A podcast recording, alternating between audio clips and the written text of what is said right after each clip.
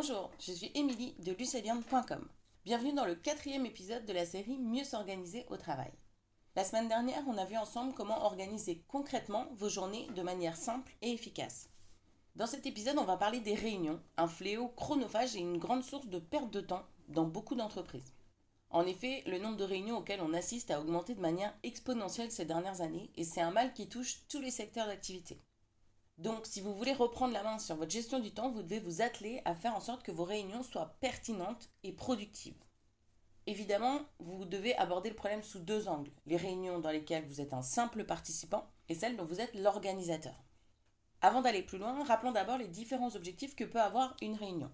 Ça peut être par exemple pour prendre une décision, pour coordonner un projet, pour informer sur des sujets stratégiques, pour produire des livrables, peut-être dans le cadre d'un atelier de travail, pour gérer un service dans le cadre des réunions de service, réunions d'équipe, réunions de département, ou éventuellement pour former des collaborateurs.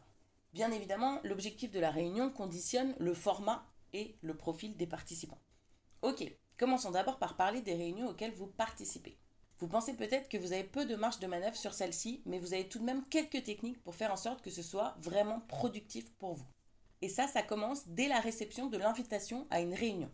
Vous n'êtes absolument pas obligé d'accepter toutes les invitations qui vous sont faites.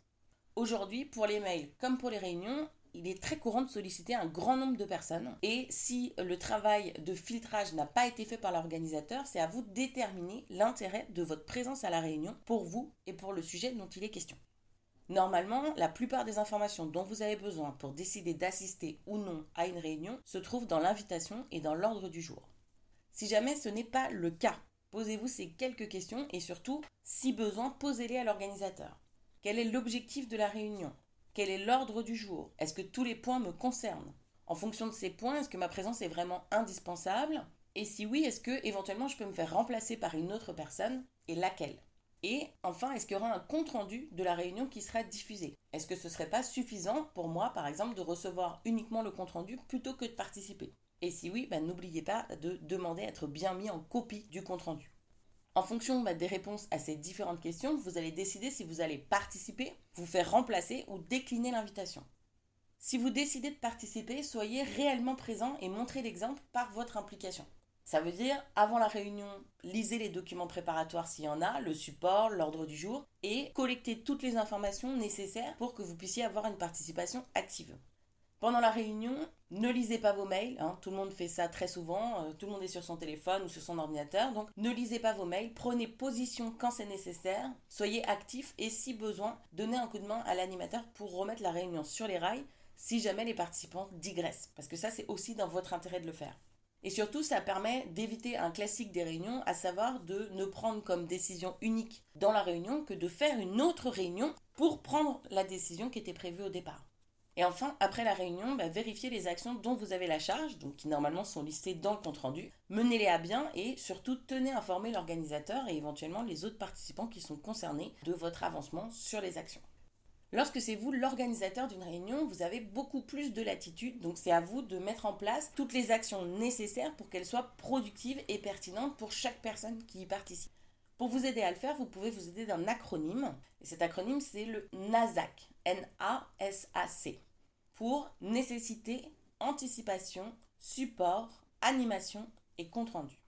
La première chose à déterminer, c'est est-ce qu'il est vraiment nécessaire de faire une réunion L'objectif que vous poursuivez avec cette réunion, est-ce qu'il ne pourrait pas être atteint par d'autres moyens? Que ce soit des rendez-vous bilatéraux, une communication par mail ou par téléphone, la diffusion d'un rapport, etc.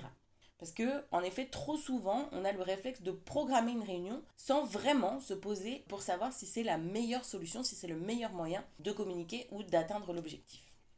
Si effectivement une réunion est nécessaire, essayez d'anticiper au maximum sa programmation en lançant les invitations, en définissant l'ordre du jour et en informant les participants du travail préparatoire à faire s'il y en a un dès que possible. Évidemment, n'oubliez pas d'inclure dans votre invitation les différents moyens de se connecter pour les participants qui éventuellement interviendraient à distance. Donc ça, c'était nécessité et anticipation. Ensuite, en fonction de l'objectif de votre réunion, vous devez définir si un support est nécessaire pour le bon déroulé de la réunion. Si oui, assurez-vous bah, de le préparer suffisamment en avance pour pouvoir l'envoyer au moins deux jours avant la date de la réunion. Parce que ça, c'est un minimum si vous voulez que les participants arrivent préparés avec un minimum de connaissance du sujet et non en touriste euh, qui découvre l'ordre du jour en arrivant dans la salle. C'est aussi à ce moment-là que vous devez décider s'il y aura diffusion d'un compte-rendu ou pas à l'issue de la réunion. Et si jamais il n'y a pas de diffusion de compte-rendu, n'oubliez pas de le préciser en début de réunion pour que les gens puissent prendre des notes. Quatrième point, c'est l'animation. Donc pour l'animation à proprement parler, là vraiment, l'exemplarité est de mise. Donc vous commencez et vous finissez à l'heure, vous vous assurez de traiter tous les points prévus à l'ordre du jour et surtout, vous essayez de limiter au maximum les digressions parce que le temps de chacun est précieux. Le dernier point du NASAC, c'est le C pour compte rendu. Donc si vous avez décidé qu'un compte rendu serait diffusé, récapitulez en fin de réunion toutes les actions décidées durant la session, les personnes qui sont responsables et les dates d'échéance de chaque action, pour que chacun sache qu'il a à faire et surtout qu'il puisse réagir en direct à la fin de la réunion si besoin. Donc vous gardez au moins 5 minutes à la fin pour faire ça. Et ces éléments-là, ce sera la base de votre compte rendu. Comme ça, ce sera plus facile et plus rapide de le faire. Et vous pourrez le diffuser dans les deux jours qui suivent la réunion. Dans tous les cas, que vous soyez participant ou organisateur, c'est à vous qu'il incombe de suivre les actions qui auront été attribuées en réunion. Plus particulièrement si vous êtes l'organisateur, vous devrez aussi assurer le suivi et la relance, si besoin, des autres participants sur leurs actions. Avant de finir, je voudrais aussi partager en fait avec vous un cas particulier, c'est celui des réunions que vous organisez pour une prise de décision.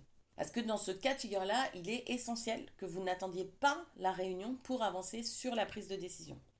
Pourquoi? Parce que espérer faire prendre une décision collective, acceptée par tous sur une réunion d'une heure, c'est utopique si vous n'avez pas préparé le terrain en amont.